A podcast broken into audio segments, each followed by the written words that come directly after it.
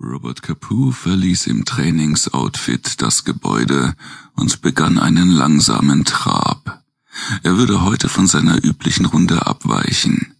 Er ließ sein Wohnviertel hinter sich, durchquerte eine von Geschäften, Cafés und Kneipen gesäumte Fußgängerzone, wich Studenten auf Fahrrädern und Müttern mit Kinderwägen aus, während er sich auf seine Atmung konzentrierte und sich in eine Art beinahe Trance begab.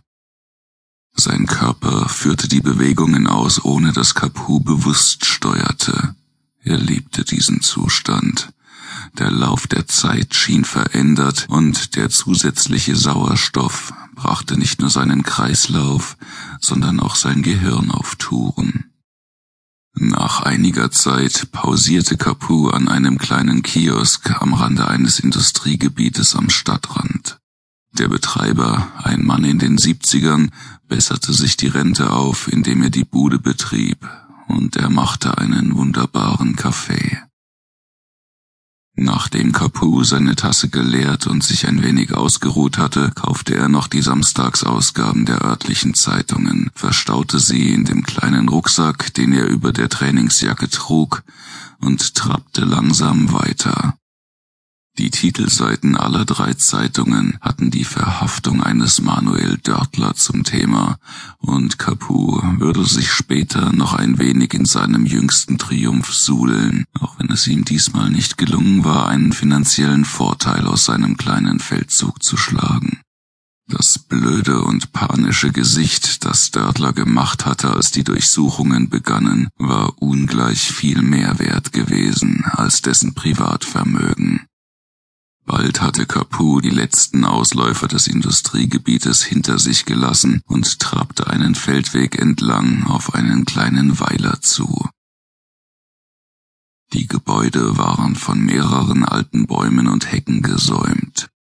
Ein recht großes Areal neben den Häusern und Garagen war von einem selbstgezimmert aussehenden Zaun umschlossen.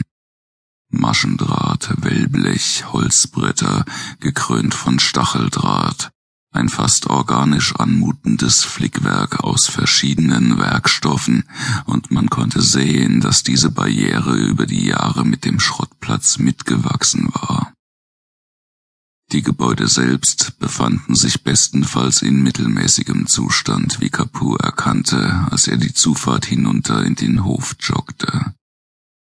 Schwer atmend, die Hände auf die Knie gestützt und mit schweißnassem Gesicht schaute er sich um. Links ein dreistöckiges Wohnhaus mit angebauter Doppelgarage und eine Scheune, die Traktoren beherbergte. Rechts ein deplatziert wirkendes Stück Reihenhaus, das einsam dalag und recht albern wirkte. Vor ihm befand sich das Tor, das den offiziellen Zugang zum Schrottplatz darstellte. Auf den ersten Blick schien keine Menschenseele hier zu sein, aber die Eingangstür zu einem der Wohngebäude stand offen, und von hinter dem Zaun her konnte er das metallische Kreischen einer Flex hören, das abrupt abbrach, als ein, der Lautstärke nach großer Hund, zu bellen begann und seinen Besuch ankündigte. Als Capu mit Atmen fertig war, wischte er sich mit dem Ärmel den Schweiß von der Stirn und ging langsam auf das Tor zu. Gerade als er seine Hand nach dem Tor ausstrecken wollte, um es zu öffnen, vernahm er Schritte und das Getrappel von Pfoten auf der anderen Seite der blickdicht mit Planen verhängten Maschendrahtkonstruktion, und der rechte Torflügel schwang ihm langsam entgegen. Lemke hielt ihren Schäferhund an einer erschreckend dünnen, fadenscheinigen Leine, musterte ihren unangekündigten Gast misstrauisch und entspannte sich dann, als sie Capu erkannte. Ah, der Herr Müller mal wieder. Ihre Zähne blitzten weiß in ihrem dreckverschmierten Gesicht und sie ließ die Leine los, damit die dicke Bertha ihren Besucher freudig mit dem Schwanz wedelnd anspringen konnte. Capu rang spielerisch mit dem großen Tier und hörte erst auf, als die dicke Bertha sich auf den Rücken gedreht hatte und sich von ihm den Brustkorb kraulen ließ. Lemke schaute den beiden amüsiert zu, die Daumen in die Taschen ihres schmutzigen Blaumanns gehängt. Capu schmunzelte in sich hin.